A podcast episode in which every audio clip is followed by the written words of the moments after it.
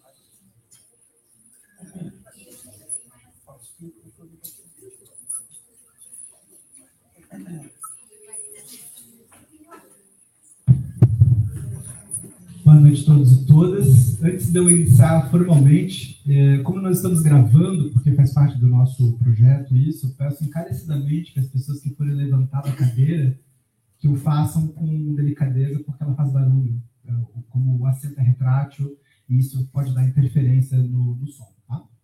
Então, uh, de novo, boa noite a todos todas. Uh, a pandemia da Covid-19 nos trouxe desafios até então desconhecidos, pelo menos nos últimos 100 anos.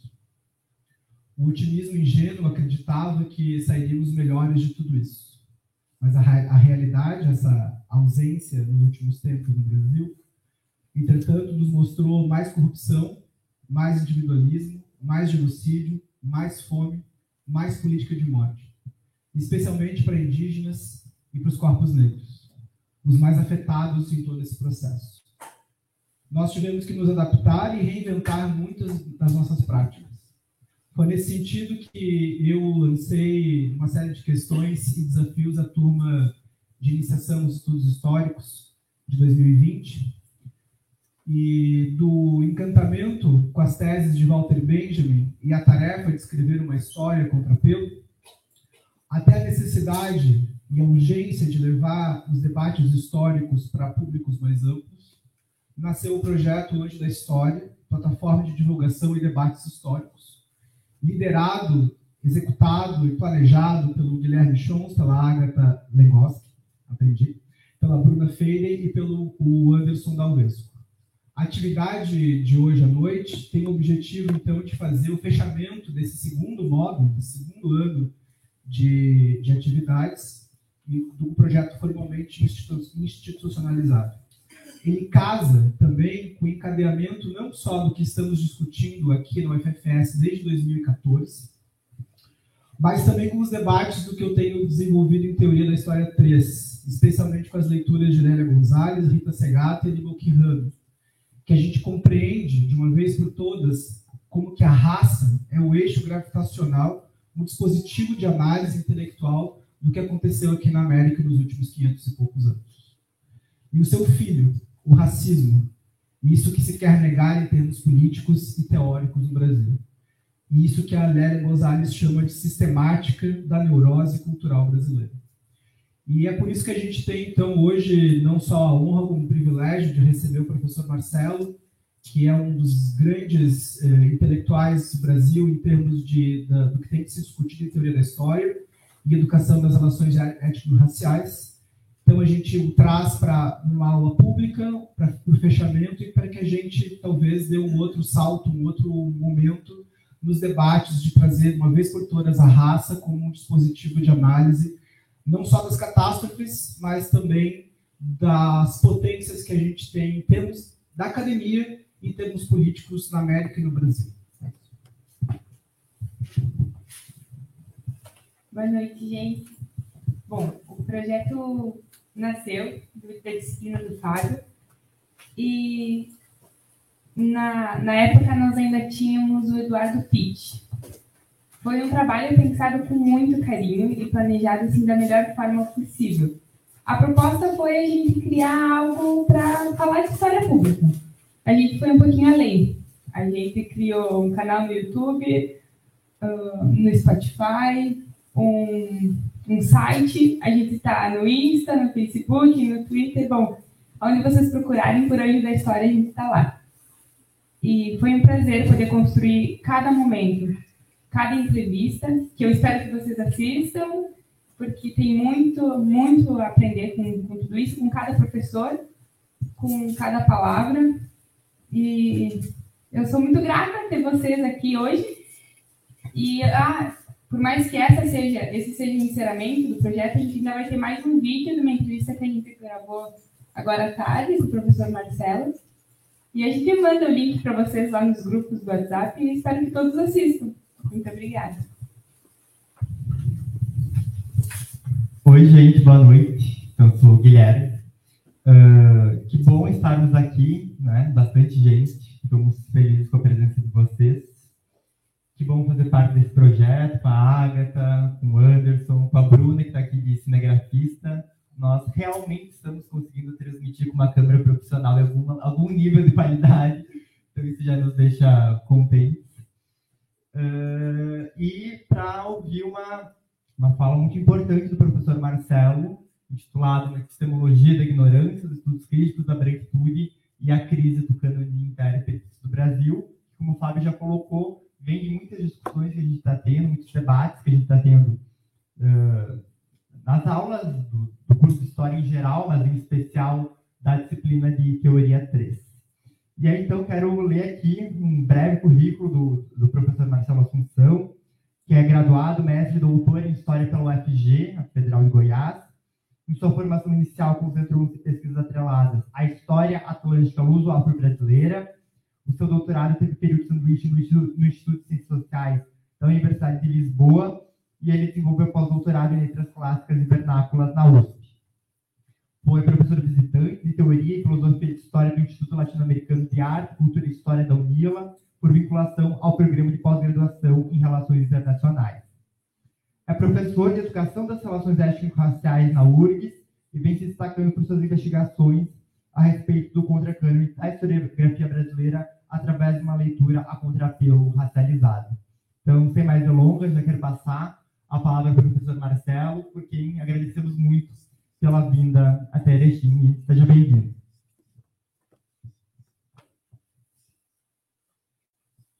Olá, gente. Boa noite. Tudo bem? Agradeço pelo convite do professor Fábio, do grupo Anjo da História. Fico muito feliz na interlocução que a gente tem feito, fez hoje a tardezinha, né, na conversa que a gente teve. Gostei muito. Os meninos mandaram cada pergunta que até suei. Mas, enfim, o, é, eu tenho desenvolvido pesquisas né, na, na, na conexão entre o que a gente poderia chamar de uma teoria da história, uma história da historiografia, e mais recentemente o que a gente chama de pensamento social brasileiro, né? E a relação disso com a racialização. Em que sentido, né? A raça, como, como o professor Fábio estava falando, né? Se a gente pensar nas tradições afrodiaspóricas caribenhas, né, desde Antenor Firmin, Inés Césaire, Franz Fanon, Eduardo Brissan, né, aqui no Brasil, Lélia Gonzalez, Beatriz Nascimento, e uma série, Guerreiro Ramos, evidentemente. É, se a gente pensar nessas tradições afrodiaspóricas de um lado, o pensamento decolonial latino-americano de outro, colocaram né, a racialidade como eixo central de, da forma de analisar o que a gente chama de modernidade, com todas as complexidades né, desse conceito. Então, eu tenho tentado desenvolver nos últimos cinco, seis anos né, essa conexão entre pensar o cânone, né, e aí não só o cânone historiográfico, mas o cânone das ciências humanas, e esse processo né, de racialização que é produzido em razão né, da raça ser efetivamente uma categoria estrutural estruturante. Né? E é muito é, interessante entender isso né, numa dinâmica cada vez mais acentuada, onde a gente vê conceitos como racismo estrutural, branquitude, interseccionalidade e uma série de outros temas, debates né, em torno da racialização sendo discutidos não só dentro da academia, mas fora dela. Né? Aliás, é especial por conta dos movimentos sociais. Né? Desde os anos 80, 90, quando a gente pega, por exemplo, os congressos feministas latino-americanos, né, quando se discutia a noção de tripla opressão, né, de classe, gênero e raça, você já tinha um debate ao qual tentava se alocar essa centralidade da raça, né, a centralidade da raça na sua conexão com as outras formas de opressão e exploração. Então, não existe raça dissociada de classe, nem gênero dissociado de raça e classe. Essas coisas estão imbricadas. Esse é um primeiro elemento, um primeiro movimento. Mas para começar, eu não poderia deixar né, de começar com Walter Benjamin, já que o, o grupo chama o anjo da história, e essa essa frase da, da, da, sexta tese, né, ela tem muito a ver com o que a gente vai trabalhar. O Walter Benjamin diz assim: o perigo ameaça tanto a existência da tradição como os que a recebem. Para ambos, o perigo é o mesmo: entregar-se às classes dominantes como seu instrumento. Em cada época é preciso arrancar a tradição ao conformismo que quer apoderar-se dela. Pois o Messias não vem apenas como Salvador, ele vem também como vencedor do Anticristo. O dom de despertar no passado as centelhas da esperança é privilégio exclusivo do historiador convencido de que também os mortos não estarão em segurança se o inimigo vencer. E esse inimigo não tem cessado de vencer. É, a sexta tese do Benjamin versa muito sobre a ideia. Né? Eu estava conversando com os meninos mais cedo sobre do direito à memória, do direito à história, né? em que sentido, é, e pensando no nosso momento contemporâneo, né, a gente precisa preservar por, por esse direito, né? e particularmente quando a gente pensa na, na, na condição da, da experiência da, da, população racializada. É, então eu vou ler, eu vou ir lendo, comentando um pouco de um texto que eu fiz aqui, onde eu tento refletir sobre essas questões. No auge dos conflitos do Black Lives Matter e da pandemia em 2020, dei uma entrevista onde me perguntaram se há uma crise da questão racial. Foi pela HH Magazine, que é uma revista importante da área da história da historiografia. Respondi com uma negativa, dizendo que não há crise, porque a noção convencional da temporalidade moderna, ou seja, aceleração, desaceleração, não abarca da mesma forma a população que é alto da racialização, negros, indígenas e não brancos na forma geral. Para essas, a suposta crise é uma dimensão constitutiva da sua experiência temporal, portanto, parte da normalidade sistêmica e estrutural que constitui sujeitos racializados. A antinegritude como normalidade sistêmica. Né? E daí a gente poderia, como eu falei, da tradição desde Franz Fanon, Silva Winter, Quirrano, Eduardo Bonilla Silva, mais recentemente Silva Almeida, enfim, tradição ampla. Completamos dois séculos de independência e logo, em, logo mais, em 1824, mais dois séculos de igualdade jurídica formal para os livres, né, evidentemente, que a Constituição de 1824 fala para os livres no famoso artigo 179 da nossa primeira Constituição. O que isso significa para as populações racializadas? Em que medida a contínua violência antinegra, anti-indígena perpetua as estruturas racializadas que foram formadas desde o longo século XVI? Aqui eu me refiro a Emmanuel Stein, quando fala longo século XVI, entre 1450 e 1650, onde se formulou os principais elementos daquilo que a gente chamaria da modernidade, o sistema mundo, o capitalismo passando pelo surgimento da noção de raça, porque a noção de raça surge em determinado momento, né, no século XV, mais ou menos, a escravização e as opções das elites que legaram o Estado Nacional na América Latina, né? ou seja, o imigrantismo, o racialismo, a eugenia, a favelização. Ao falarmos de violência, não estamos somente olhando para o imenso iceberg exposto das chacinas da perseguição, exclusão, sexualização, precarização das vidas racializadas, mas também para sua parte submersa, expressa nominalmente na negação do direito à memória, do direito à história. Veja, retomando a tese 6, nem os mortos estão a salvo. Aqui, esse, esse episódio que mostra nesse vídeo, não sei se vocês ficaram sabendo, né? Foi numa tentativa ali em Jacarezinho de fazer um memorial. Ao, a, essa foi a maior chacina da história das favelas, né? E a polícia chegou e basicamente destruiu esse memorial. Né? Essas imagens bem bizarras mostram esse processo de destruição do memorial. Ou seja, nem o direito à memória, nem o direito à história nós temos. Aqui, nessa mesma semana em que esse memorial foi destruído, na Cracolândia, né, esse memorial lá em Jacarezinho, no Rio de Janeiro, na Cracolândia houve uma expulsão, repare, a semana do 3 de maio, é, na Praça Princesa Isabel, por mais irônico que possa parecer, é, onde fizeram um verdadeiro show, né, um show político, porque isso ganha voto, né, uma expulsão sistemática da população é, que, tá, que veio ali com crack, mas enfim, uma população que estava estabilizada, né, e agora eles foram expulsos e estão dispersos por todo o centro de São Paulo. E nessa mesma semana do 13 de maio, por incrível que possa parecer, apareceu uma notícia, né, onde uma mulher tinha sido resgatada após 72 anos de trabalho escravo doméstico no Rio de Janeiro. Isso nos faz questionar né, o que liga esse tempo do evento racial, a repetição do evento racial e da, dessa violência propriamente física, essa violência simbólica, né, seja na negação do extermínio, do genocídio e da negação do direito à história e à memória. Isso significa pensar, né, de um lado também, como a experiência afrodiaspórica né, responde a essas mesmas violências. Né? É, e nesse sentido, né, isso nos faz questionar, e aí eu trago uma frase de uma filósofa é, carioca, mais conhecida lá fora que aqui, chamada Denise Vieira da Silva, e ela se, toda a filosofia dela se funda nessa pergunta, né? Por que a morte de pessoas negras pelas mãos de agentes de Estado não causa uma crítica ética global? E que sentido, é, é, por que é, essas mortes não afetam, né? E aí eu reformulo a questão dela. Por que essas mortes, por que esse genocídio, por que esse extermínio, né? Por que a perseguição ao direito à memória e à história não afetam profundamente a forma como os intérpretes e as interpretações sociais do Brasil são formuladas? E, e, qual é o papel, diante disso, né, dos intérpretes e das interpretações sociais, né, diante do epistemicídio, do genocídio, da negação do direito à memória e à história? Né?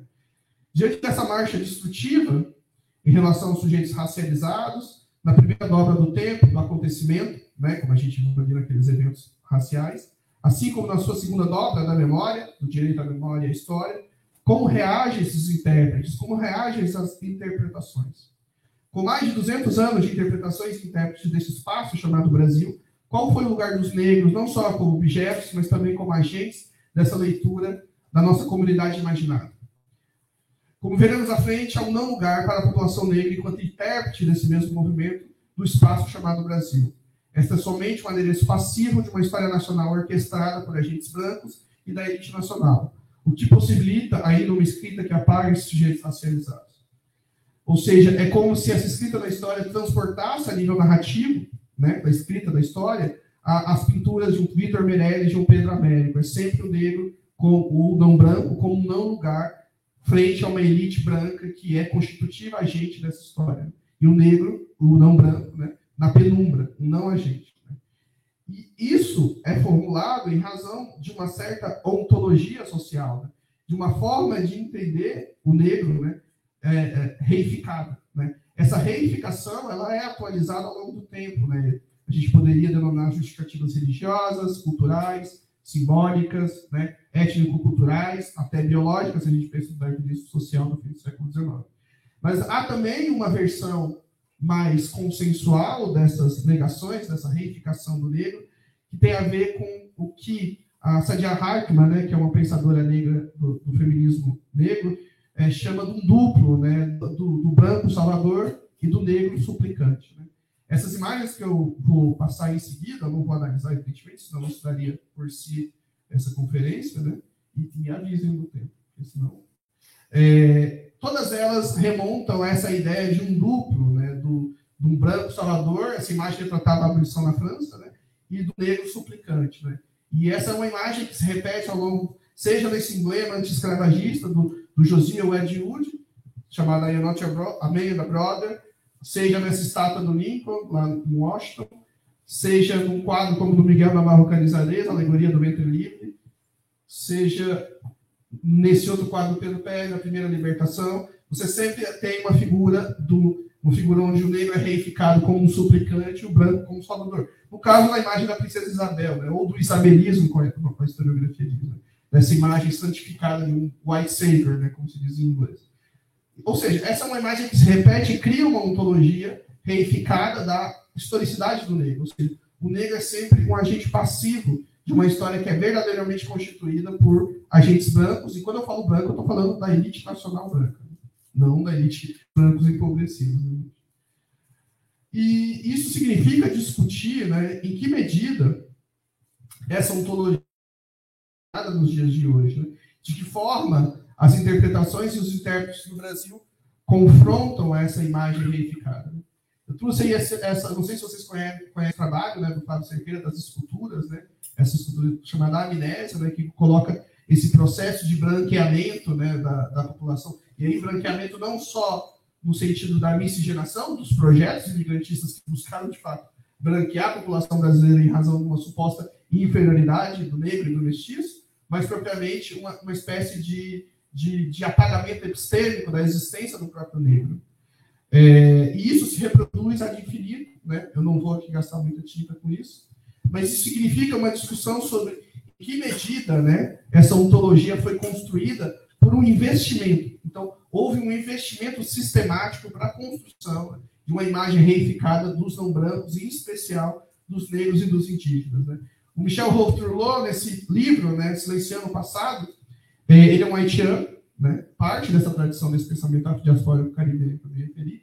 E nesse livro ele vai discutir por que, no tempo dele, ele escreve no livro 86, se não me engano, a, o Haiti ainda era um não lugar, né? um não evento, como ele chama. Né? Em que medida o Haiti, como um não evento, expressa essa ontologia né, que nega a historicidade dos negros. Né? E aí ele diz assim, né, no, vou ler. Com efeito, a ideia de que africanos escravizados e seus descendentes não seriam capazes de conceber a liberdade, porque ele vai mostrando como o Haiti, enquanto acontecia o efeito, ele era desacreditado, né, porque não se concebia a possibilidade de negros fazerem uma revolta da forma como foi constituído. Menos ainda, de formular estratégias para obter e assegurar essa liberdade, era baseado não tanto em evidências empíricas, mas numa ontologia, uma ordenação implícita do mundo e de seus habitantes. De modo algum monolítica, essa visão de mundo era, contudo, amplamente compartilhada por brancos na Europa e nas Américas, assim como por, por muitos fazendeiros não brancos. Apesar de deixar espaço para possíveis variantes, nenhuma dessas abarcava a possibilidade de um levante revolucionário nas fazendas escravistas, menos ainda um levante vitorioso que levasse à criação de um Estado independente. Eu estou mencionando isso não por causa do Haiti em si, né, mas por causa da importância da, da, dessa visão do Haiti como não evento, né, ou seja, da impossibilidade, enquanto ele acontecia, né, porque ele trata disso, porque isso remonta à ideia né, dessa ontologia do negro, né, negada a sua historicidade, né, porque o negro só poderia ser esse adereço passivo de uma história né, constituída por esses agentes brancos. Né. Então, houve um investimento né, na produção do conhecimento, na fundação das universidades. Né, eu estava falando com os meninos mais cedo. A fundação das faculdades de Direito, as faculdades de Medicina, estiveram imbuídas, né, digamos assim, de uma ciência raciológica. É impossível dissociar a produção desse conhecimento né, desse racialismo que vai sendo produzido ao longo do século XIX. Então, a, pensar esse duplo, né, o negro suplicante né, e o branco salvador, e a construção dessa ontologia, nos faz pensar né, como a, a, as teorias sobre o racial né, vão abarcar essa ideia de se foi construído no período da modernidade uma linha né, que o François Fanon chamou né, de uma linha do ser e uma linha do não ser. E como essa linha constrói sujeitos né, racializados com atributos positivos de um lado e atributos negativos de, de um outro lado, tendo o branco como um padrão supostamente né, de referência, um padrão supostamente universal. Né? Isso significa, né, portanto, esse investimento ativo né, dos espaços institucionais, das universidades, e para efeito dessa fala, né, para a formação das interpretações e intérpretes do Brasil. É... Bem, a, a, noção de epistemologia da ignorância, né, que está no título da, do, dessa apresentação, ela foi cunhada por esse filósofo, né, que faleceu recentemente, acho que foi ano passado, retrasado, chamado Charles Mills, né, ele, na verdade, fala de uma ignorância branca, de uma epistemologia da ignorância, e nós usamos essa noção né, para a gente poder pensar, ele usou, né, para poder pensar como o campo filosófico, né, construído na modernidade, o pensamento filosófico, político filosófico na modernidade, foi imbuído de um contrato racial, imbuído né, de, um, de, uma, de uma linha de cor, de uma supremacia branca. E aí ele se apropria de tradições como W. Du Bois, como Franz Fanon, não vou aqui gastar muita tinta com isso, mas o que ele estava tentando dizer, e por isso que eu me aproprio dele, para poder pensar o nosso pensamento social, os intérpretes, tem a ver com a, como o cânone, né? no caso ele estava pensando no cânone filosófico, se constrói por essa profunda ignorância, por essa profunda epistemologia ignorante dos seus efeitos, das suas raízes, né? e da forma como ela apaga né? a corporeidade, apaga a, a, a, a, canonização desse suposto sujeito falso universal, que é essa falsa universalidade centrada nesse sujeito europeu, branco, né, masculino, heterossexual. Ou seja, aquilo que a tradição decolonial vai chamar de uma geopolítica do conhecimento.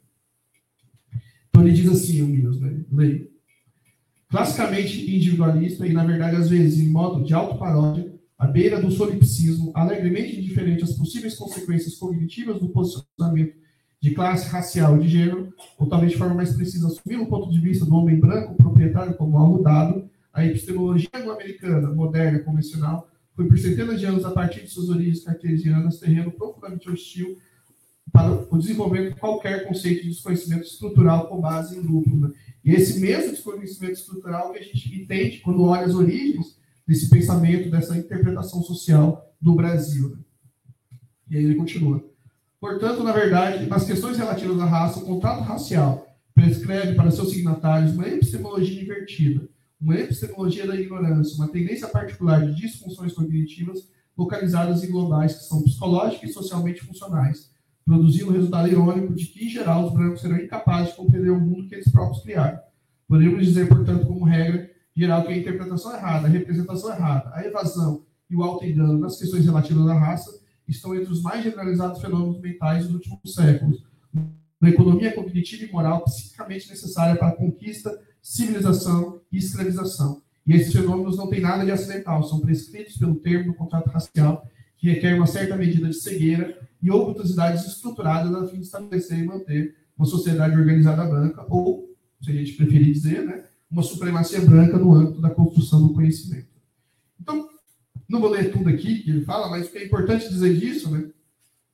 É que se é construído, né? E aí o Charles Mills e toda uma tradição é, do, dos estudos críticos da branquitude, né? O Critical White Studies, tem reconfigurado né, essa leitura do racial. Então, quando a gente estuda relações étnico-raciais, sou professor de relações étnico-raciais na, na, na FACED, dou aula para as licenciaturas, né, não só para pedagogia, quando a gente estuda a branquitude, a gente desloca o eixo das questões raciais do negro, né? ou seja, vê a questão racial como um problema do negro, como se foi colocado por muito tempo no Brasil, mas para uma questão muito mais ampla, né? para as relações e para as formas como a racialidade é produzida entre pessoas brancas, pessoas negras, mestiças, asiáticas, enfim. A, a, a, os estudos étnico-raciais, portanto, servem para compreender essa lógica profunda da racialização e das relações étnico-raciais como um todo. Então, nesse sentido, né, o desafio que eu coloquei para mim ao longo desse tempo é como, a partir da, da, das demandas, das questões que o, o, os estudos críticos da branquitude trazem, né, a partir desse deslocamento da questão racial para a questão do negro, para questões muito mais amplas, como a questão do, do branco, né, e, da, e, e, veja, quando eu falo da questão branca e negra, eu estou falando de categorias sociológicas, estruturais, e não intrínsecas, né? falando de um fenômeno social, né, a ser analisado socialmente. Então, isso me compeliu, já que havia uma ausência enorme no campo, a compreender como a teoria da história, a história da historiografia no primeiro momento, e agora mais recentemente, a noção de intérprete, de interpretação social do Brasil, a partir dessa crítica da branquitude. Né? Porque eu via né, sistematicamente como a construção do cânone historiográfico, do cânone da teoria da história, da história da historiografia, das interpretações sociais do Brasil, é, negando ou, ou silenciando as vozes que não eram dessa, desse sujeito supostamente universal construído por essa epistemologia da ignorância, ou seja, esse branco masculino, europeu, da classe média, bem abastado. Então, como superar esse cânone, né? E como usar os estudos críticos da branquitude para poder compreender e, e, projetar outras construções. Né? Então, ah, de uma certa maneira, né? É, gente como Cida Bento, né? Por exemplo, eu acredito que a noção de pacto narcísico da branquitude é bastante fundamental para a gente poder compreender como esse cânone foi construído e reiterado ao longo do tempo, né? Ela diz assim, no, nesse livro que foi publicado recentemente, o silêncio, a omissão, a distorção do lugar do branco na situação das desigualdades raciais no Brasil tem um forte componente narcísico e autopreservação, porque vem acompanhado de um pesado investimento na colocação desse grupo como referência da condição humana. Ou seja, quando ela fala de um investimento, ela está falando de um processo sistemático e estrutural, né, onde instituições, espaços sociais são é, é, orientados no sentido de produzir né, um cânone, de produzir uma visão sobre o social que seja centrada né, nessa visão narcísica né, e reduzida né, ao qual se coloca. Freud identifica a expressão do amor a si próprio, ou seja, o narcisismo como elemento que trabalha para a preservação do indivíduo e que gera aversões ao que é estranho e diferente.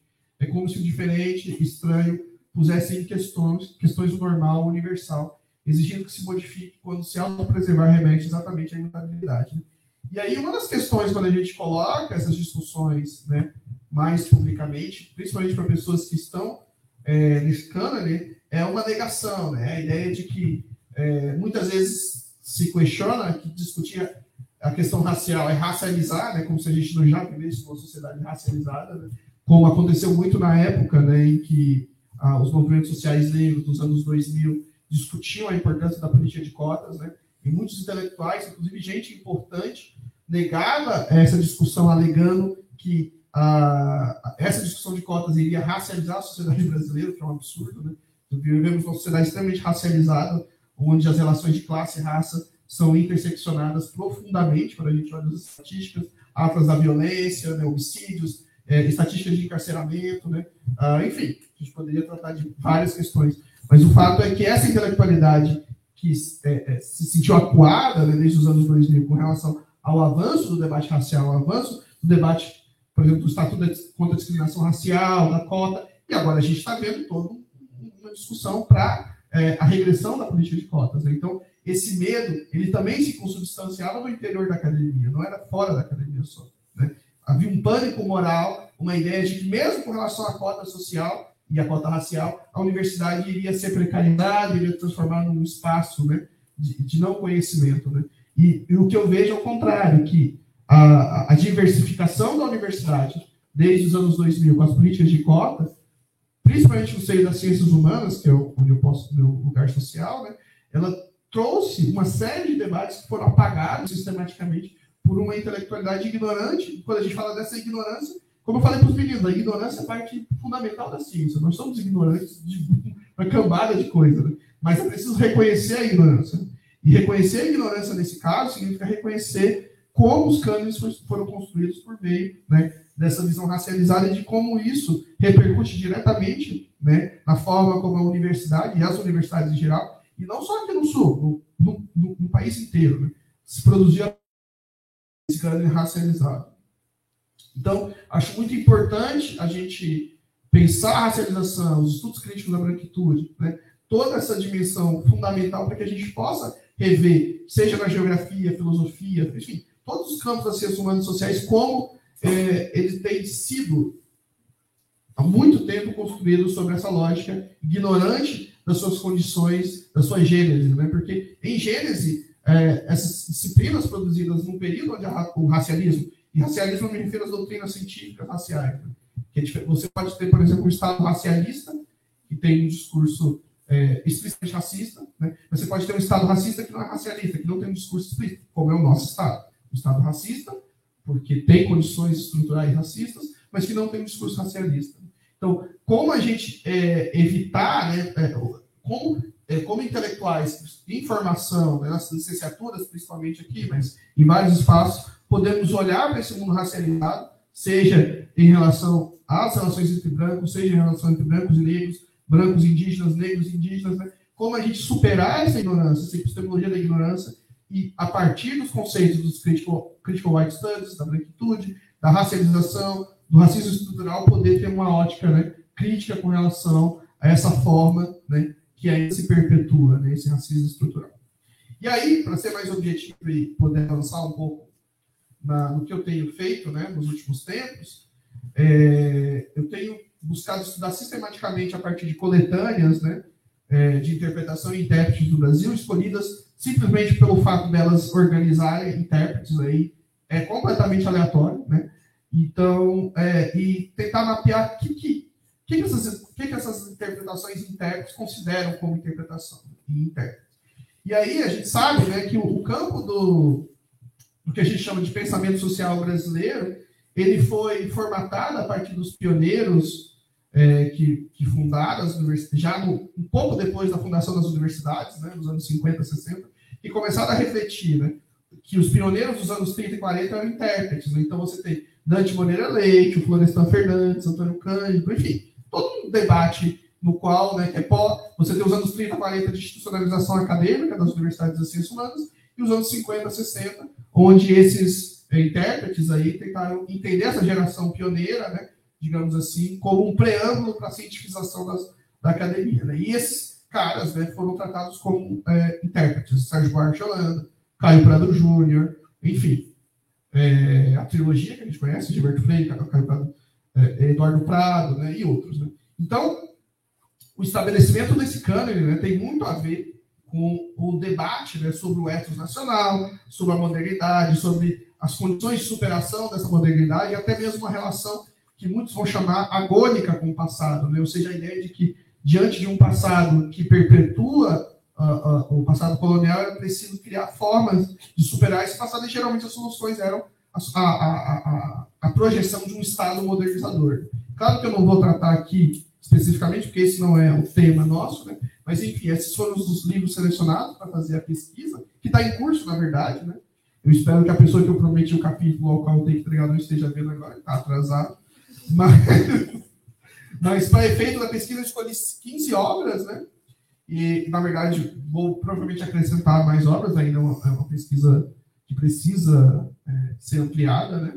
E aí é, é, eu comecei a perceber uma questão né, que eu já via no campo da teoria da, da história e da história da historiografia. Né? Eu escrevi dois artigos que a gente comentou aqui durante a entrevista, onde eu discuto como o cânone racializado da história da historiografia e da teoria da história negou a presença de negros teóricos. Né? Você não tem nenhum negro teórico da história ou que produziu história da historiografia durante todos os anos de formação disciplinar. Como isso é possível?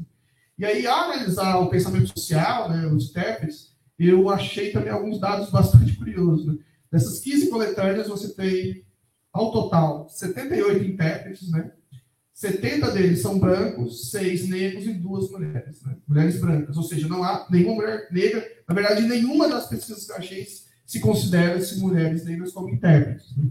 é, dessas coletâneas. Né? Então, 89% de pessoas brancas, né? 3% de mulheres e 6 negros, 8%.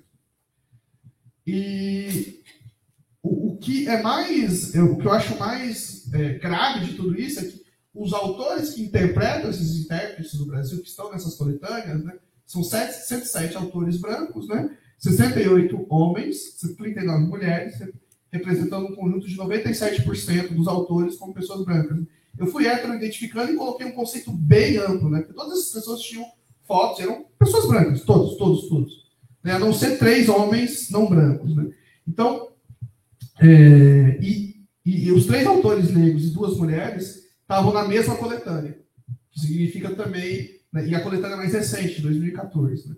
O, que, o que isso nos diz? Né? Então, é, esses são os autores com mais incidência, né? evidentemente que a trilogia, Gilberto Freire, Sérgio Buarque, Holanda e Caio Prado Júnior, né? aí daí segue Joaquim Nabuco, que é bizarro, é que o Joaquim Nabuco aparece né, como abolicionista e não aparecem outros como José do Patrocínio, André Rebouças, que tem texto de interpretação Social do Brasil sobre a agricultura nacional do projeto, por exemplo, reforma agrária, mas não aparece. É, então, esses são mais recorrentes e tem muito a ver com o fato do cânone ter sido construído em grande parte baseado na, nas interpretações desses cientistas sociais, desses historiadores, antropólogos, né? É, esses foram que apareceram durante toda a pesquisa, com as incidências, né? Os que estão em vermelho são os negros, amarelo as mulheres. Né? Ou seja, de todos esses, você tem duas mulheres e seis negros. Né? É, esses são os negros que aparecem: Lima Barreto, Mário de Andrade, André Rebouças, Clóvis Moura, Guerreiro Ramos, Milton Santos. Lembrando que todas as mulheres negras que aparecem, aparecem em uma das coletâneas. Então, o que isso significa? Né? Para além da questão quantitativa, porque as questões quantitativas não significam nada sem uma dimensão qualitativa.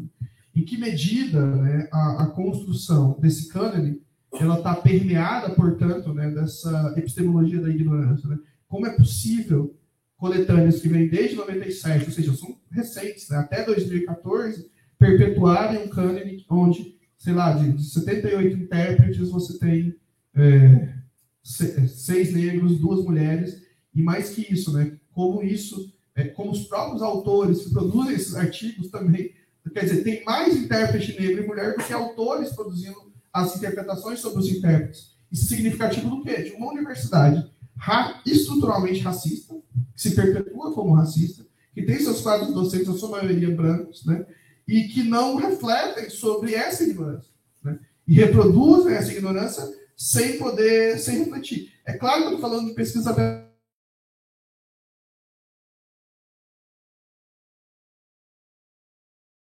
Se a gente fizer o mesmo teste, por exemplo, como eu já fiz, mas ainda não sistematizei, nas coletâneas sobre teorias da história, né?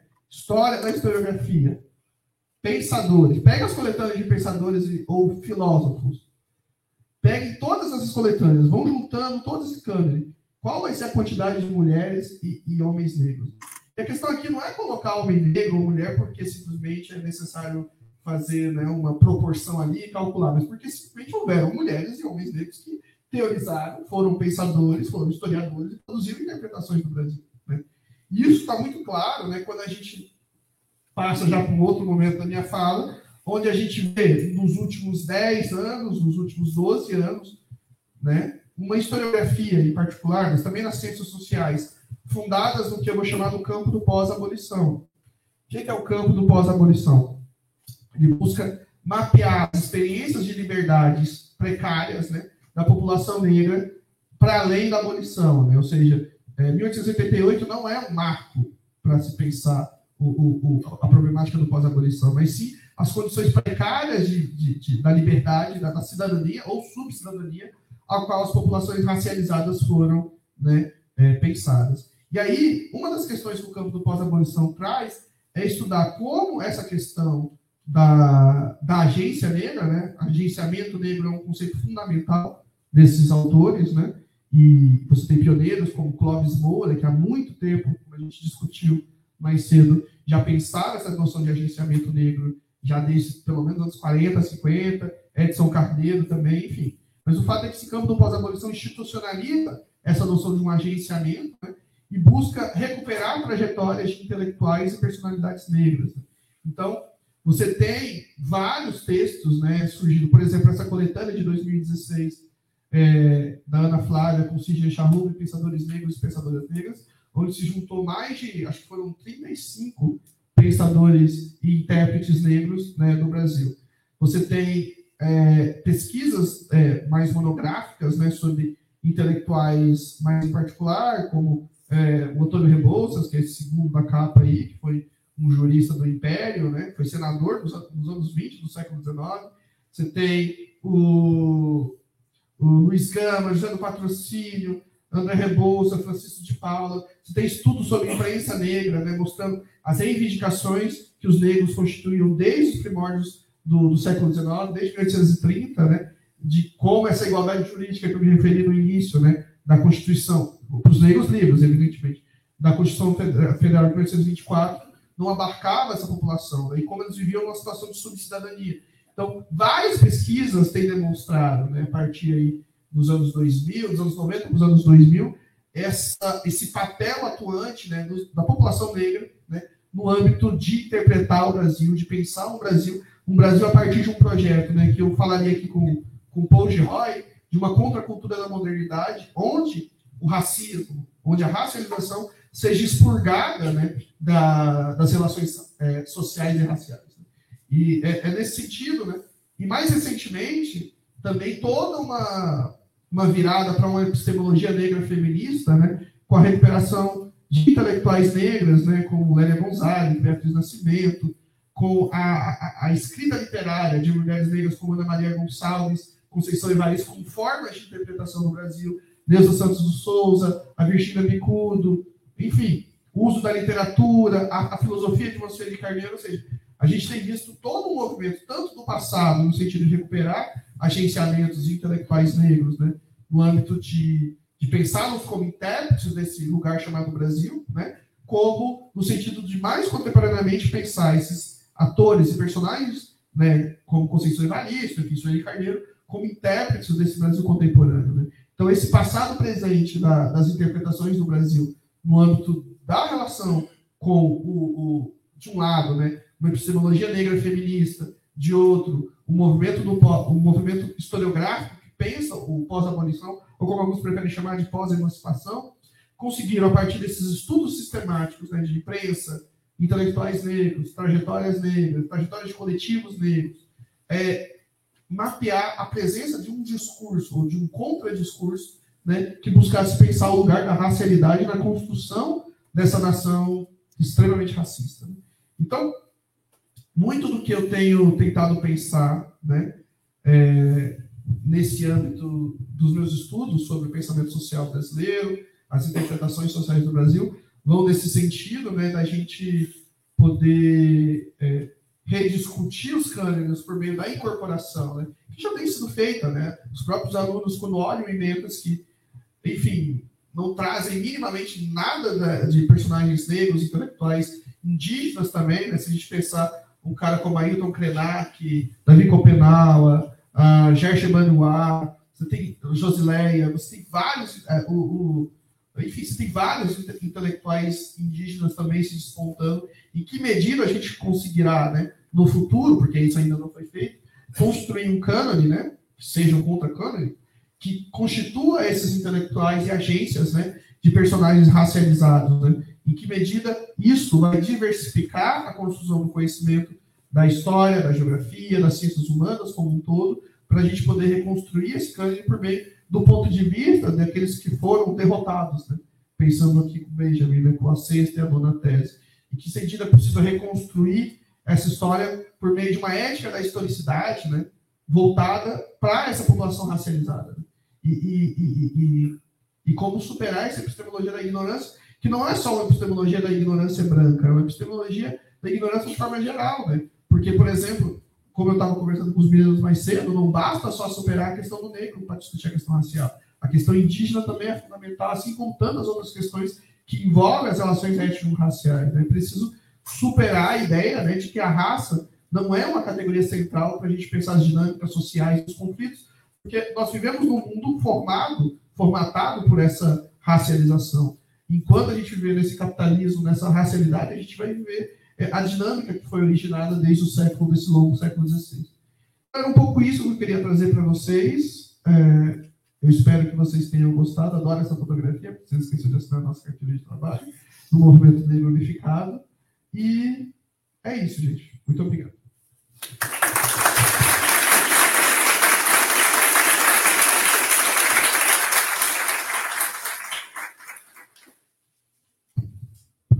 Obrigado, Marcelo. Muito bom escutar novamente, né? Já vimos, já estávamos conversando à tarde. Uh, e agora, então, estamos abertos a perguntas, a questões para o Marcelo. Quem quiser se inscrever, fica à vontade. E eu já vou aqui me inscrever também para fazer a primeira, a, a, minha, a primeira pergunta. Uh, Marcelo, assim, duas questões que eu queria uh, trazer. A gente já conversou sobre isso um pouco à tarde, mas eu queria continuar a prosa e chamar o pessoal também para participar desse debate. Que é, primeiro, a questão do Clóvis Moura, né?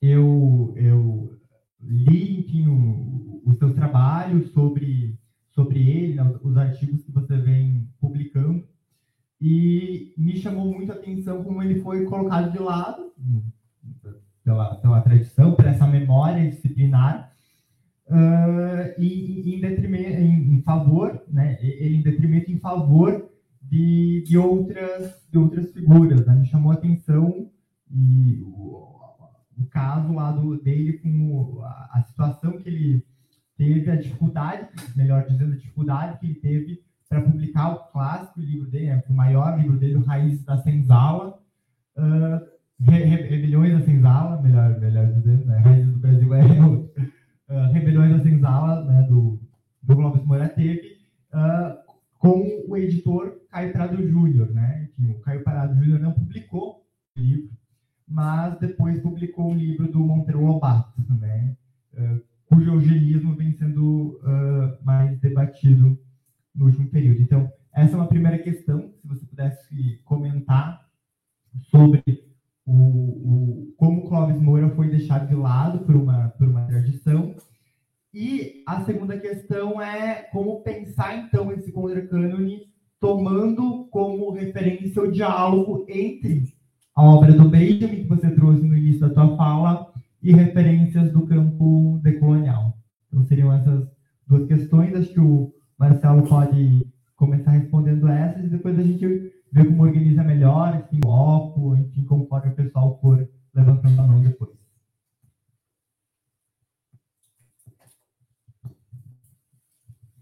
Bem, no artigo, né, eu mostro que o, o ele, ele, começa a produzir rebeliões da senzala quando ele está em Juazeiro, né, no, no sertão baiano, e, e, trocando cartas né, com gente como Edson Carneiro, com vários, na verdade, os principais intelectuais que pensaram a questão da escravidão e do negro na época, né, isso nos anos 40.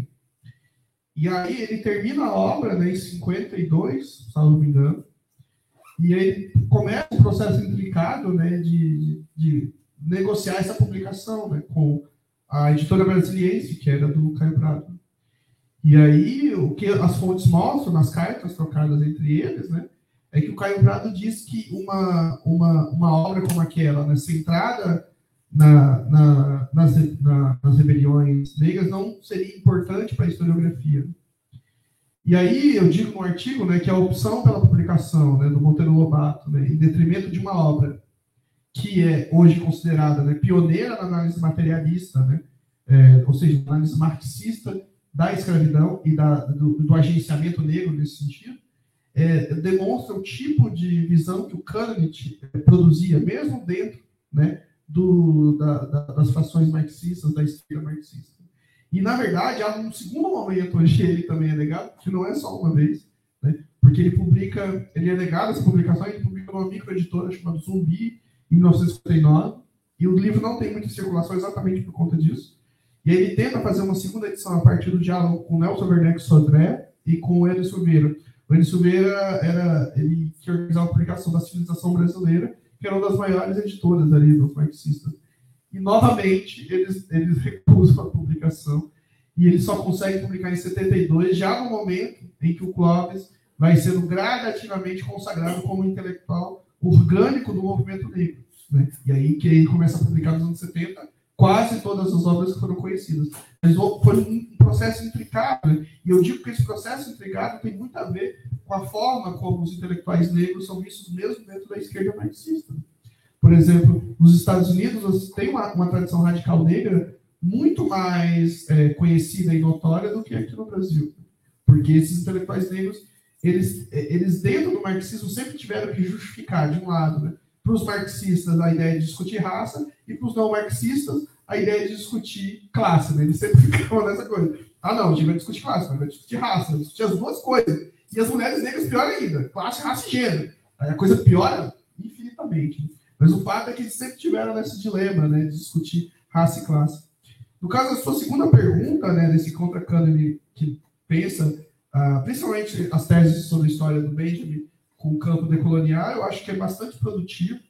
Como eu falei mais cedo com vocês, o, o Benjamin se encontra uma série de pensadores do universo pós-colonial, por exemplo, se você pega Eduardo Said, se você pega é, Raul com o local da cultura, noção de vírus colonial, se você pega os estudos subalternos, o Benjamin está praticamente em todos os autores que pensaram esse processo de descolonização disciplinar, né? a partir de outras perspectivas. Paulo.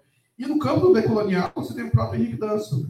que discutiu é, o Benjamin em vários outros textos. E nesse sentido, eu acho que há uma implicação, principalmente da sexta tese que a gente começou aqui, né? desse, desse perigo de, de, de, de, não ser um historiador né? conformista com a tradição. Isso significa é, pensar como a tradição é apropriada, como o conhecimento é apropriado pelas classes né, dominantes, nesse sentido também pela, pelo grupo racial dominante, pensando racialização, que constitui essa história a partir do seu espelho. E, e é por isso que é preciso ir na contramão desse, dessa tradição. Né? E aí eu acho que o, o Benjamin as teses sobre o conceito de história são é, poesia pura, na minha opinião, porque elas conseguem te engajar a pensar uma, uma escrita da história, uma escrita das ciências humanas que possa ter como perspectiva os oprimidos, né? seja lá quais forem, mulheres, negros, né? É, enfim.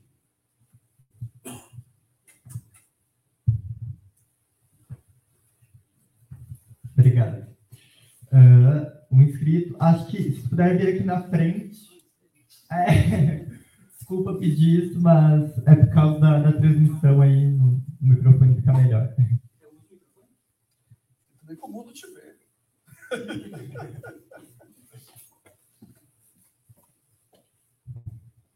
Tá, uma pergunta bem rápida, Marcelo, para chamo Vicente. Se tu puder só frente. Ai, tem até câmera. É. Tá, então sim, Marcelo. Rapidamente, em que medida que a gente pode pensar a história do rap como um contra-câmbio dos intérpretes? Tem aquela frase do Benjamin lá, que a, a, a, o estado de exceção, na verdade, uma normalidade, parece o, deveria ser falado por um rapper, essa frase. Né? Então, e, e como o, o rap... Pode... É quase um rapper. Gostei e como ela pode, e, e, o rap expressa constantemente essa crítica de como a noção moderna que fundamenta a historiografia não faz sentido. Enfim, se puder explorar isso que pode dessa ideia.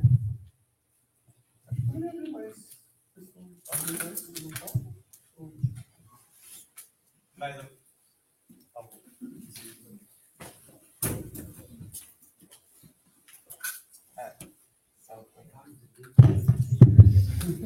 alguém, gente? nessa primeira rodada. Acho que poderíamos fazer duas perguntas, talvez. Tem a pergunta da Cases. Depois já, já temos uma aqui do chat.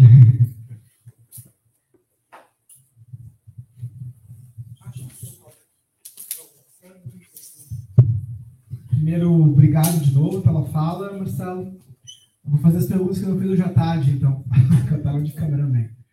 Uh, pegando o gancho da tua resposta anterior sobre o marxismo, porque é, é muito curioso, eu vi um debate, hoje tu falou que é um marxista, hoje na nossa, na nossa gravação de tarde, eu vi um debate teu no, no Facebook reivindicando a tradição decolonial como uma tradição marxista também, né? algo, algo nesse sentido. Uh, e, e, é muito curioso como tem acontecido no Brasil uma coisa, pelo menos eu de fora olhando isso, assim, né? Um apagamento dessa tradição, ou dessa origem, ou desse debate marxista no interior do debate decolonial, um pouco, tu vê aqui ali isso, ao mesmo tempo que, que o Brasil talvez tenha se constituído a partir dos PCs, da historiografia do PC, como algo muito centrado na questão de classe. Eu ainda tenho amigo hoje que acha que a revolução vai ser feita pelos trabalhadores do, do ABC Paulista. Né? Ah, e esquecendo uma tradição marxista ah, latino-americana, especialmente africana, que, que tem a questão ah, da raça, da classe, da, da raça como algo ah, central. Então, eu queria que tu explorasse um pouquinho essas, essas contradições ah, no Brasil, assim, especialmente, e de como muita galera tem esquecido da, da vertente revolucionária do Franz Fanon, né? Parece que o Franz Fanon está sendo bem higienizado, assim, com alguns debates. E o outro é que, assim, eu tenho já faz muito tempo incomodado demais, a gente está discutindo isso não é de hoje, né? Especialmente na, na universidade e, e, questionando o eurocentrismo e tudo, mas eu não conheço nenhum curso de história que não tenha um modelo quadripartite como fundamento da, da sua grade curricular. Então, assim, me incomoda demais isso. Eu, particularmente, eu fico envergonhado de estar tá debatendo isso e a gente ainda ter antiga, medieval, moderna e contemporânea como a linha né, do século XIX. E aí o, o que sobra é a dimensão espacial da América, uma África, porque tem que ter, o Brasil, porque afinal nós estamos no Brasil, e, e, fica por isso, e o resto a gente tematiza. Então, eu queria também que explorasse um pouco sobre isso.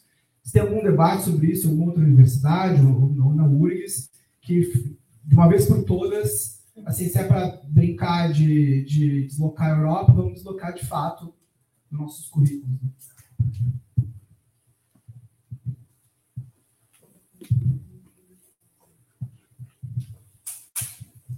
Bem, eu vou responder primeiro do colega. Qual o nome? Vicente. Obrigado pela pergunta, Vicente. É curta, curta e grossa, mas gostei. É uma. A gente estava discutindo mais cedo, na verdade, até sobre isso, na realidade, de que o rap, e não só o rap, as tradições afrodiaspóricas, principalmente na música, né? o Paul de Roy, ele, como eu estava mencionando, ele fala que a experiência negra da diáspora é uma experiência de contracultura. Né? porque ele vai na contramão da racialização e a racialização é fundamental para a estruturação do capitalismo.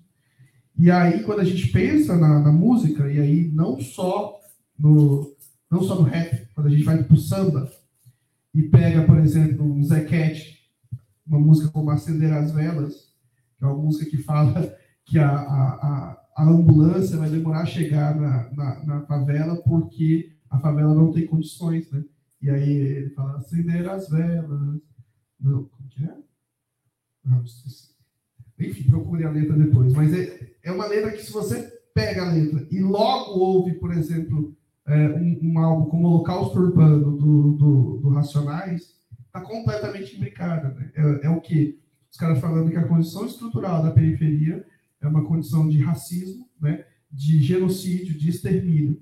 Mas isso né, essa, é, esse pensar é, racializado, né, que a música afrodiaspórica possibilita e circula por toda, por toda a América, né, o rap circula desde a Jamaica, os Estados Unidos ao Brasil, né, dessa forma, como isso produz um, um, uma, uma, Isso, na verdade, desde sempre, desde o jazz, desde o do samba, eu acho que todas as tradições afrodiaspóricas, por necessidade, né, por experienciarem o racismo, buscaram é, retratar isso em termos musicais. Né?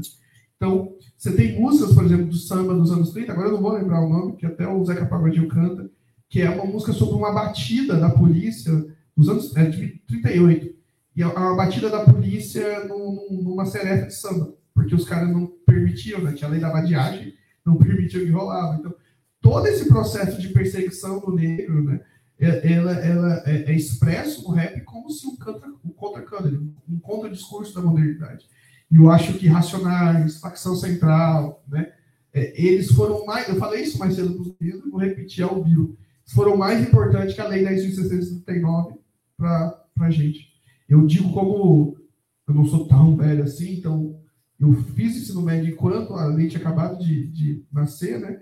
E eu aprendi, eu cresci numa periferia, estudei escola pública na periferia, e eu posso dizer, eu aprendi muito mais com o Mano Brown, com, enfim, com o rap, vamos dizer assim, do que com, com a Lei 10.639, com, porque isso não rolava, né? os professores não tinham sido formados ainda, e até hoje não são.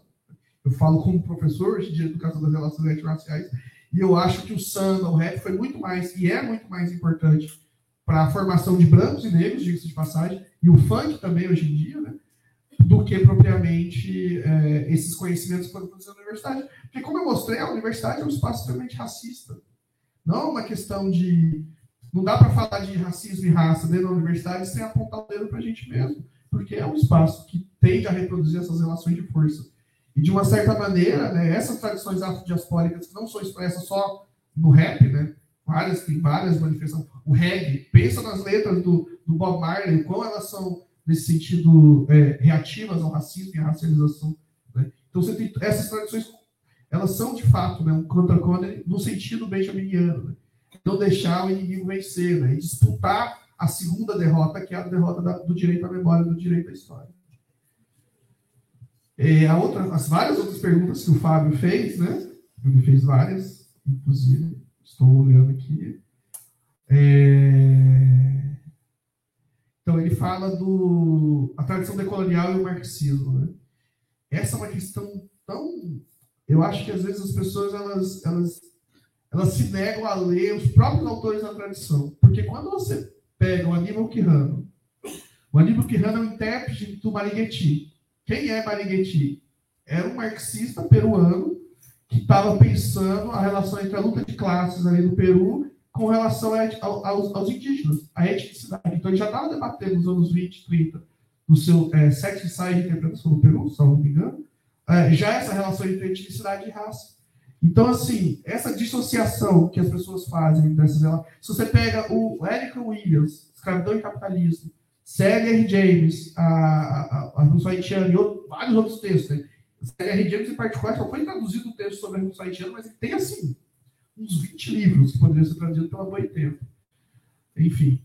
É, enfim, você tem uma tradição enorme que pensou essa ideia de um capitalismo racial, né, que é marxista também. Então eu não entendo, é uma falsa dicotomia, né? Uma, é, é, sabe, não, não, faz sentido isso, né? E isso é incorporado tanto do lado dos marxistas como do lado de alguns decoloniais. Mas quando você lê profundamente o, o, o plano, é impossível dissociar a tradição decolonial de uma crítica da economia política. E essa crítica da economia política significa pensar as tradições latino-americanas, como, por exemplo, do, do, dos cepalinos, da teoria, da, eh, da, teoria desigual combinada, do Trotsky, significa pensar uh, o marxismo latino-americano, com gente como da teoria da dependência, o Imauro Marini, Teotônio, enfim. Não, dá para dissociar das coisas, porque o próprio Aníbal Quirrano, ele escrevia sobre isso. Ele era um, chamado dependentista marxista. Né? E aí, depois dos anos, no fim dos anos 80, dos anos 90, quando ele produziu a teoria decolonial, a noção de colonialidade de saber, ele não está abandonando o marxismo.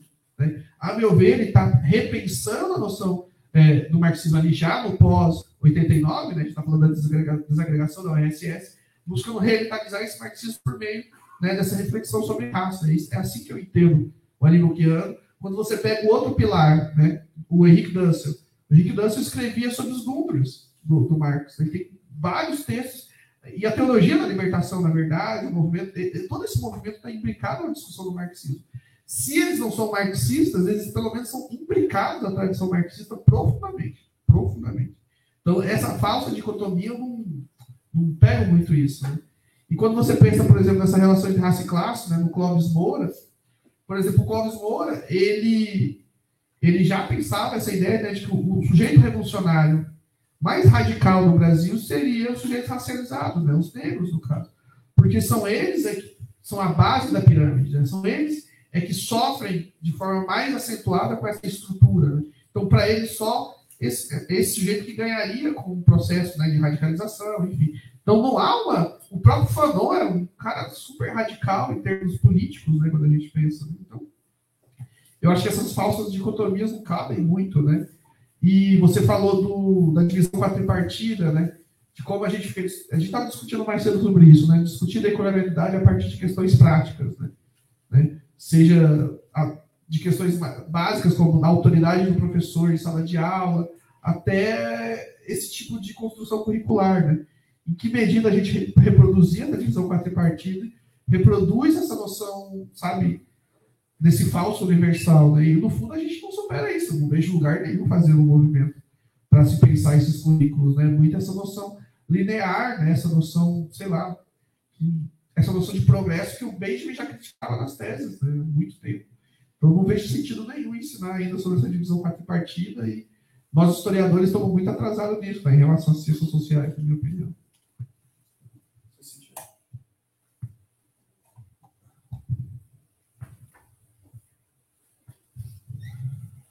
A gente tem uma pergunta do YouTube uh, da Cases, e ela pergunta. Cases, manda um beijo para Cases. ah, beijo do Fábio para Cases. Uh, ela pergunta o que o senhor acha sobre o fato de alguns PPGH ter a política de cotas para ingresso, mas a distribuição de bolsas e auxílios não está alinhada com essa política. Alguns já têm, como na, na própria URGS e na UFSC, mas outros ainda, ainda existem. Você acha que isso é reflexo do racismo estrutural e institucional Ou seja, tem ingressos, mas nem sempre tem permanência.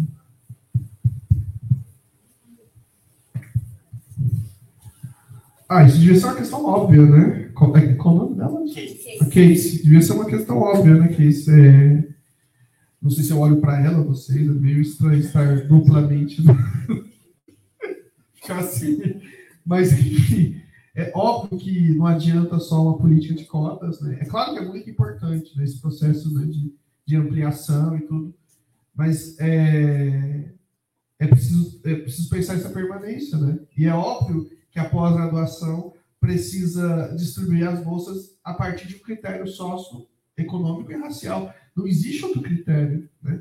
A gente fica o tempo todo na universidade criticando o liberalismo, né?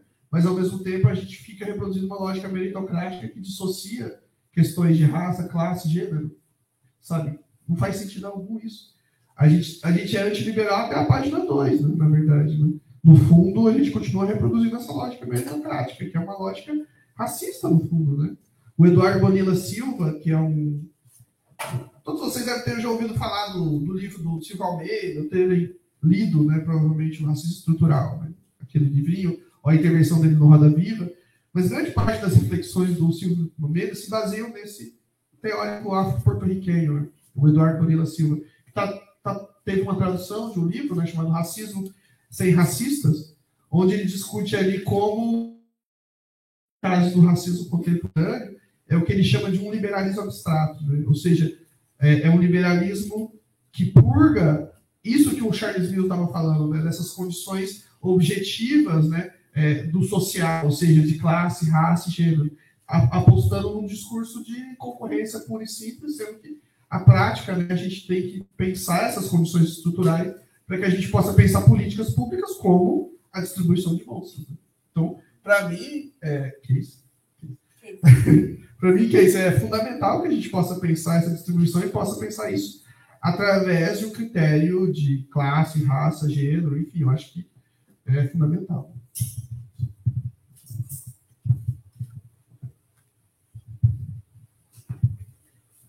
Quem mais gostaria? Prof. Cristina, pode vir aqui na frente.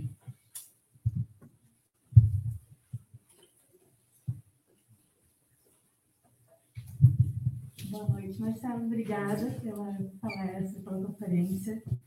É, eu queria te fazer um comentário e, e, saber o que você pensa disso. Fiquei lembrando da BNCC, daquela discussão lá inicial, que foi ampla e bem democrática, sobre é, a ideia de, de reverter essa história partida que a gente tem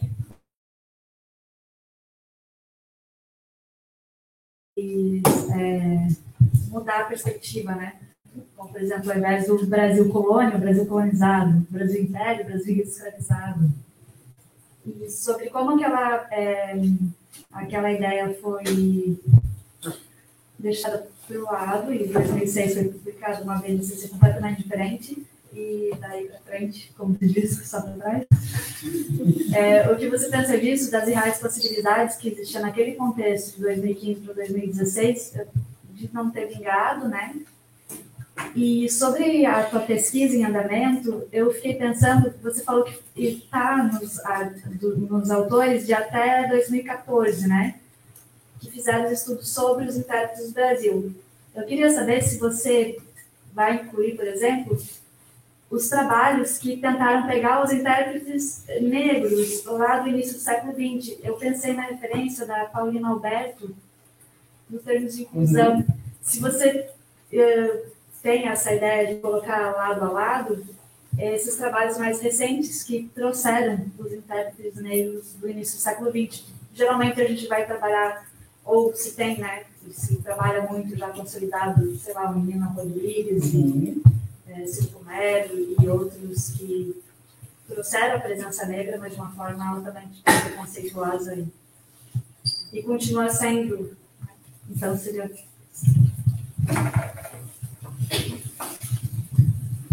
Vou pegar o gancho, posso?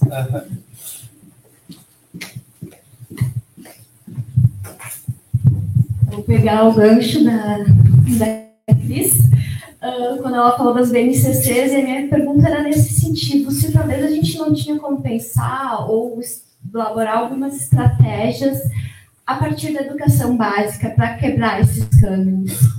A partir daí, será que não seria uma possível via? Né? E essa questão também vai para os meus alunos, que vão ter que responder depois, né? Como seria possível, se seria possível uh, superar essa epistemologia da ignorância a partir da sala de aula, da educação básica e fundamental? Anotem aí a resposta, só não vai colar do prof. Muitíssimo. É... Baitas perguntas, né? É, sobre a BNCC né, e esse processo da, das três formas que foi produzida, é muito triste, né? As, o resultado final, né? O resultado final tem a ver com o processo político nosso, que é, exatamente. É, a gente vive isso, né? De carne exposta, diria, esse ano, então. É, então, é, a gente teria, sim, um potencial, eu vejo ali, né? Mas um potencial que foi, que foi transformado nessa coisa tecnicista, né? É, e que, enfim, eu, eu, eu, eu fico pensando nessa transformação do ensino médio agora e fico pensando quem vem fazendo as especialidades, né? Filosofia, sociologia, o quão é é tenebroso e corajoso, eu diria, né? se investir nessas áreas que têm sido massacradas. Né? E como a gente fica passivo diante disso. Né? É, então, eu acho que, de um lado, né, a, a gente teria uma possibilidade ali de revitalizar, de realmente produzir uma história que não fosse só nessa dimensão quadripartite, problematizadora, né, por meio de eixos problemáticos, mas, no fundo, a gente só vai conseguir fazer isso quando a gente se apropriar do poder político novamente e poder repensar esses currículos. Né? E eu não sei se agora a gente vai se centrar muito nisso, porque vai ter tantas outras coisas para pensar, né? que eu não sei se a gente vai retomar esse debate, né? nem sei se a gente consegue. Mas eu espero que sim, que a gente retome, que a gente volte para aquela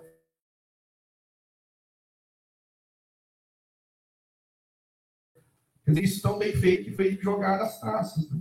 Como tudo, quantas coisas foram jogadas às traças. Né? Como eu estava falando aqui, a questão da política de cotas, né? como, como a gente vive realmente no perigo delas serem extintas. Né? E, enfim, e como isso revela né, essa visão de mundo desse liberalismo abstrato, né? Porque quem propôs isso não foi o setor da, extrema, da direita radical, foram liberais, Kim Cavalieri. Esse setor que sempre esteve aí, nunca vai sair, e está mais ou menos ali dentro do poder político do PT agora, né? Enfim, mas é, sobre o que também a colega falou, essa possibilidade da educação infantil, eu sou professor de educação das relações raciais, né? e a maior parte também do, dos professores que eu, que eu é, tô, tenho formado são pedagogos. Né? E a gente tem aprendido em conjunto, porque docência é isso também para a gente, né? a gente vai aprendendo com eles, eles vão aprendendo com a gente, e eu vejo que é, o, o problema é que sempre é um esforço individual, sabe? Nunca é um esforço coletivo da gestão. Pelo contrário, porque a gestão ela acaba sendo um entrave para você colocar essas questões raciais, porque questões básicas como discutir racismo são colocadas como para que discutir racismo? A gente discutir racismo é ser racista, ou discutir racismo é colocar um cocar é, pintado no dia índio e no dia negro, sei lá, fazer uma batucada ou qualquer coisa do tipo de forma mais arbitrária possível, né? A Vilma Coelho, não sei se você conhece as pesquisas dela, é uma pessoa é, da Educação das Relações Raciais, ela fez pesquisas nas, nas escolas do Norte e ela mostrou quão há uma folclorização da educação das relações raciais, principalmente no âmbito da educação infantil, né? Mas eu acho que, por outro lado, há iniciativas individuais no âmbito da formação de, de material pedagógico, foi produzido muita coisa. O que eu tento falar com meus alunos é buscar esses materiais pedagógicos, sabe? Você tem uma produção, por exemplo, é, na questão indígena, o Daniel Munduruku tem muita coisa interessante, você tem a Josileia, sabe? É, na questão negra, você tem as reflexões da Nilma Lino, os próprios livros infantis que ela produziu. Então, você tem uma produção de material didático, né? mas ao mesmo tempo que tem que ser acompanhada de uma formação continuada, que não existe. Né? Então a culpa não é só do professor que está ali na ponta de lança. Eu fui criado por uma mãe professora que trabalhava três horários. Né? Qual é o momento que a pessoa tem para parar e refletir sobre essas coisas. A culpa não é só do professor. A gestão e a secretaria é, municipal, estadual, que não se preocupa com formação continuada. Né? E a universidade. A universidade também é culpada, né, gente? Um dos problemas do, do, do artigo 26A, né, da Lei 10.639, foi que uma das questões que a Petrolina, que foi a relatora da lei, ela apontou que a obrigatoriedade não era só da educação base, né, do ensino, mas também das universidades. Esse artigo foi cortado, né? E não só das licenciaturas, né? Isso, quer dizer, imagina se todos os cursos tivessem uma disciplina que falasse de questões raciais. Esse é um pouco o projeto que a, que a gente tem tentado estabelecer lá na URGS, né? Trabalho na FACED, no Departamento de Estudos Especializados, e a gente tem dado aula para todas as licenciaturas, e a ideia é de que isso seja obrigatório para todos os cursos, né? Debater questões raciais, educação e relações étnico-raciais em todos os cursos, né? A gente teve agora um aluno nazista expulso do curso de filosofia. Quer dizer, como é possível que, sabe, que as coisas se perpetuem e a gente não consiga estabelecer esse debate de forma mais profunda, né? Isso ajudou que a gente institucionalizasse, inclusive, a disciplina. Mas precisou acontecer um evento como esse, um cara nazista, um curso de doutorado em filosofia, para que a gente institucionalizasse a educação das relações étnico-raciais os cursos de licenciatura como obrigatória, né? Porque é muito diferente uma disciplina obrigatória de uma disciplina obrigatória. E eu recomendo que vocês façam essa luta também, né? De ter, eu não sei se vocês têm, não. desculpe se eu estou. Não. Tem? Não.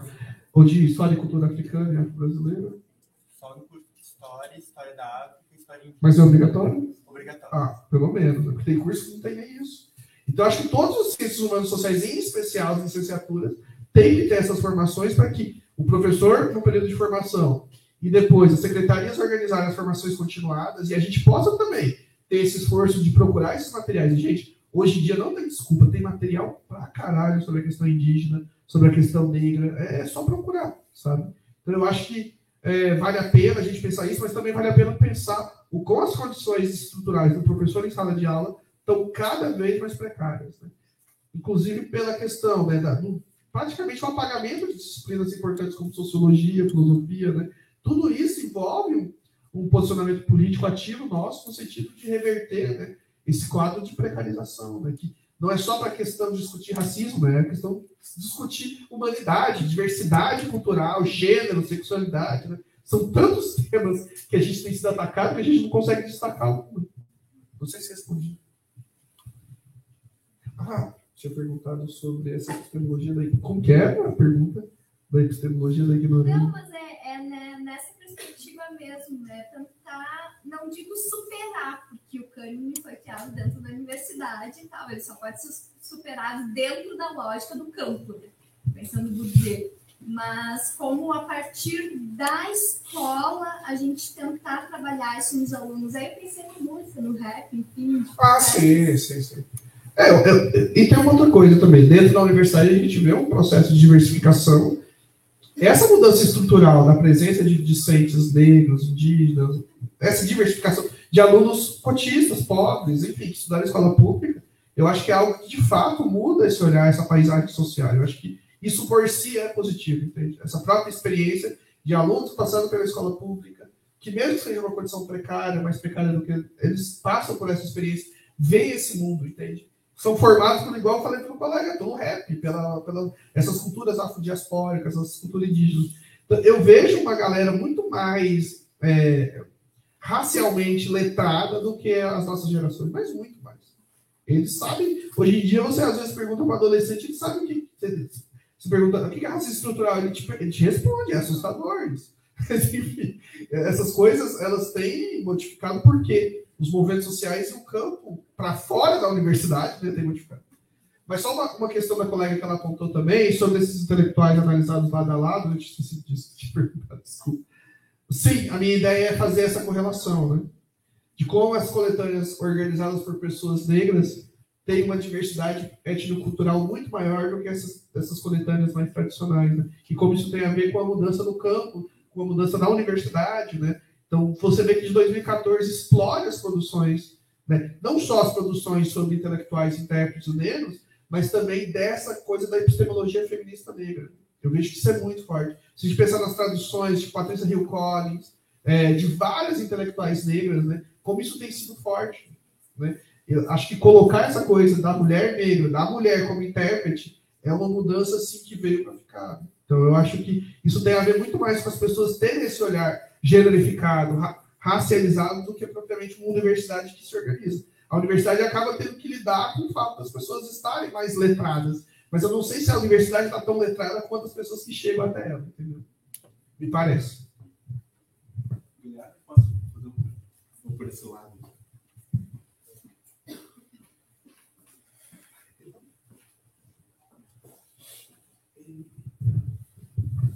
Boa noite, é Marcelo. Eu tenho uma pergunta que é um pouco de ordem, eu acho, metodológica, e que dialoga com o que a Cristina perguntou há pouco e tu, essa tua última resposta que tu disseste que lembraste. É, o, tu fizeste referência mais de uma vez a um livro de 2014, seria o do Lincoln Seco e do Pericaz. Esse é o mais recente que tu pegaste naquela lista? Sim. É porque a pesquisa está sendo. Ela está em andamento. É. O, o, que eu quero dizer, assim, eu quero pensar na outra ponta da pesquisa. É, eu lembrei que nos anos 90, a revista Caros Amigos, havia uma revista chamada Caros Amigos, né? foi super importante. E é, eu posso estar equivocado, Marcelo, isso ser ali na virada para os anos 2000, 90 e tanto, assim, 2000. E a revista Caros Amigos fez uma, uma, uma coleção de volumes chamada Rebeldes Brasileiros. Tu lembra disso? Eu não conheço a Caros Amigos, mas eu sabia dessa coleção. É, a Caros Amigos, então, ela fez. Até eu olhei no celular agora ali, para ver se eu achava que. Eu tenho esses volumes, são 24 volumes, com dois nomes em cada um, e é uma tentativa de construção de um contra-câmbio. Então aparece assim: Pagu, Chiquinha Gonzaga, aparece Chica da Silva, lá no século XVIII. João Saldanha, que era o treinador da, seleção brasileira nos anos 60, anos 70. Então, era, só ela foge um pouco da ideia dos intérpretes do Brasil, porque não se, nem sempre se tratava de uma obra, mas é, foi uma tentativa editorial consciente de formação de um contra-câmbio. Então, tem isso. Na minha cabeça, Marcelo, essa tinha sido, a, ainda que não no, no mundo editorial mainstream, né? É, tinha, havia, sido, é, havia sido a primeira tentativa, né? e ela acontecia é, no contexto de uma coisa maior que era a publicação. Tem um crítico literário chamado Harold Bloom, célebre crítico literário estadunidense. Tá? Em 95, ele publicou, publicou uma obra chamada Cânone Ocidental na literatura. E essa, as reações a, a essa obra um, um, pouco incendiaram o debate sobre o cânone no mundo. Ele foi muito atacado na, no mundo acadêmico estadunidense. Enfim. Anos depois aparece no Brasil essa coleção Rebeldes Brasileiros é, com uh, vários nomes e tal. Como eu disse antes, eu procurei agora no, na, na internet e achei, sei lá, no Mercado Livre tem as duas compiladas, é, encadernadas, então não pude pegar todos os nomes.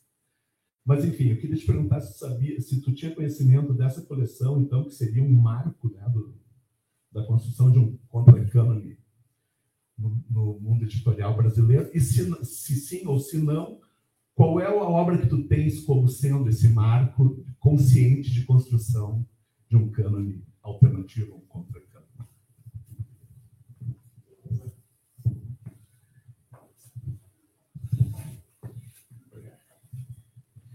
Bem, eu, eu não conheço. Qual o seu nome, professor? Gerson. Gerson. Gerson. Eu não conheço e fico muito feliz de ter me indicado. Na realidade, essa apresentação também eu aceito dicas para poder ampliar esse, esse trabalho que está nos primórdios, o tipo de pesquisa que enfim, vai envolver um tempo né, de pesquisa. Como a gente ficou meio contingenciado com a pandemia, a maior parte das coisas a gente acaba fazendo à distância, né? mas sim. eu pretendo sim dar uma olhada nessa coleção, acho bem, bem interessante. Até porque se você olha na Antípoda, né, as coleções da Folha são reprodutoras do Câmara. Né? Quando você olha Pensadores da Folha, a editora Abril, né? é sempre essa coisa dos filósofos, pensadores, sempre como esse cânone absoluto, não tem uma alternativa. Mas em termos de lá fora, você falou do Harold Bloom, mas o próprio é, contrato racial do Charles Mills é uma tentativa né, também. Foi o que me fez lembrar do Harold Sim, mas no Brasil, aí é é uma complicação, né? Porque talvez o, o- eu vou precisar aprofundar isso depois, mas talvez essa obra da essa obra do Sidney Charroup e da Ana Flávia, ela é, ela é paradigmática porque é uma obra que não é uma trajetória de um intelectual individual, né? É uma coletânea com a pretensão de, desses intelectuais serem intérpretes do Brasil. Há uma explicitação sobre isso que eu não vi até então. Então, para mim, tem que ter uma explicitação de que considera esses intelectuais como intérpretes, né? É, não é, não são trajetórias meramente individuais. é, e você tem uma coletânea. Então, eu meio que defini, defini metodologicamente a partir desse critério, sabe? Coletânea com vários intérpretes que tenha esse esboço de pensar o Brasil, né? Ou seja, o que, é o Brasil? O que, que o Sérgio Buarque, o que, que o Caio Prado está fazendo? E, e pensar como os negros estavam fazendo esse mesmo procedimento, mas por uma outra chave. né? A partir da ótica da crítica do racismo. Não necessariamente só a partir disso. né? Você pega os, os escritos do André Rebouça sobre reforma agrária, por exemplo. Por que, isso não é interpretação do Brasil? É claro que é.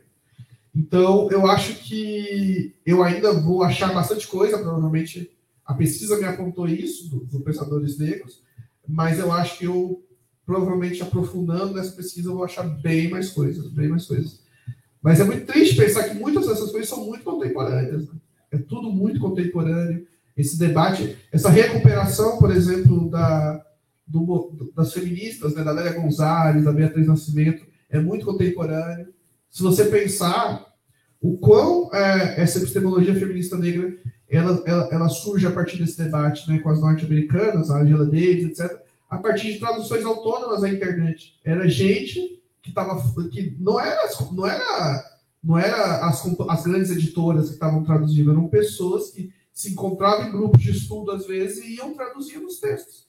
E depois as editoras entraram e começaram a fazer traduções mais sistemáticas, mais profissionais, evidentemente. Mas foi a partir dos NEABs, a partir do. Enfim, do- da própria intenção de se estudar o pensamento feminista negro, o pensamento negro, é que houve esse sentido de entender essas intérpretes como intérpretes do Brasil, né? Quer dizer, você lê uma Conceição Evaristo, como você não considera uma Conceição Evaristo uma intérprete? Neuza dos Santos, enfim, a Sueli Carneiro, todas elas fizeram interpretações do Brasil e elas não são consideradas como tal. Então, eu acho que esse movimento, é, quando a pesquisa for mais sistematizada, eu vou achar bem mais coisa. E agradeço muito pela dica.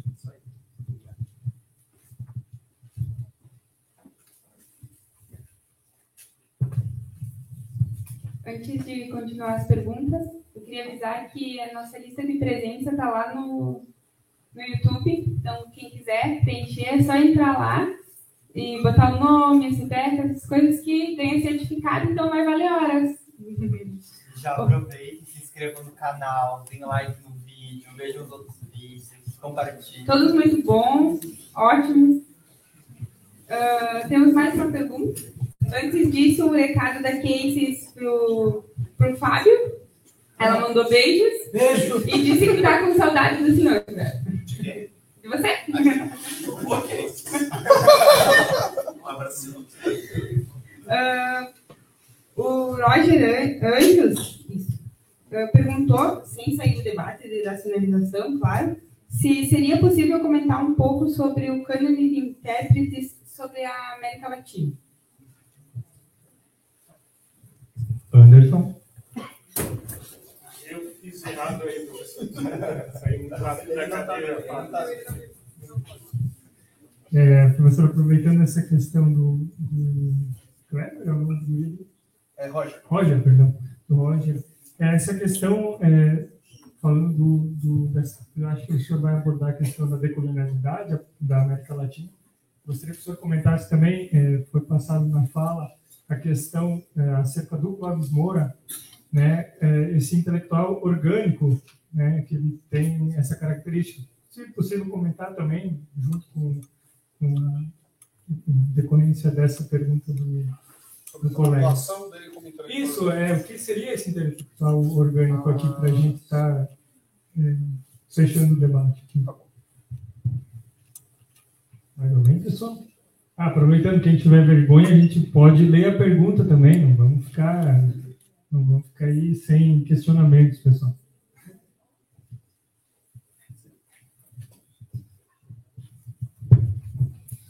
Bem, primeiro respondendo o Roger, que é um brother meu, que está fazendo doutorado lá na UFG, é, estuda Nicarágua, inclusive.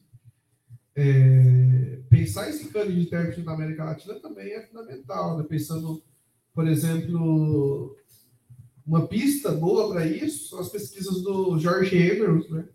numa obra como América Afro-Latina, o teve, um, teve uma obra, uma coletânea né, de textos sobre essa dimensão de intelectuais afro-latinos que ele organizou com outro cara, acho da Argentina, esqueci o nome agora.